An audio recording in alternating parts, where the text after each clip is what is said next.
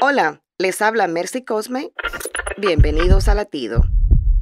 La familia de una amiga no sabía si su abuela era sorda o simulaba serlo. Siempre debían repetirle las palabras y alzar la voz, pero cuando le hablaban de dinero, oía perfectamente. Así les ocurre a muchas personas.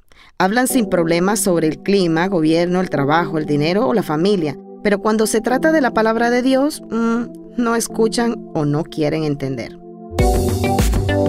Mateo 13:9 nos dice, el que tiene oídos para oír, oiga.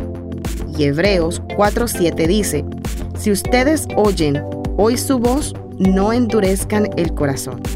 Amigo, la salvación del alma está en riesgo. Así que presta atención, no seas de los que cierran sus oídos al amor de Dios. Latido les llega a través del ejército de salvación.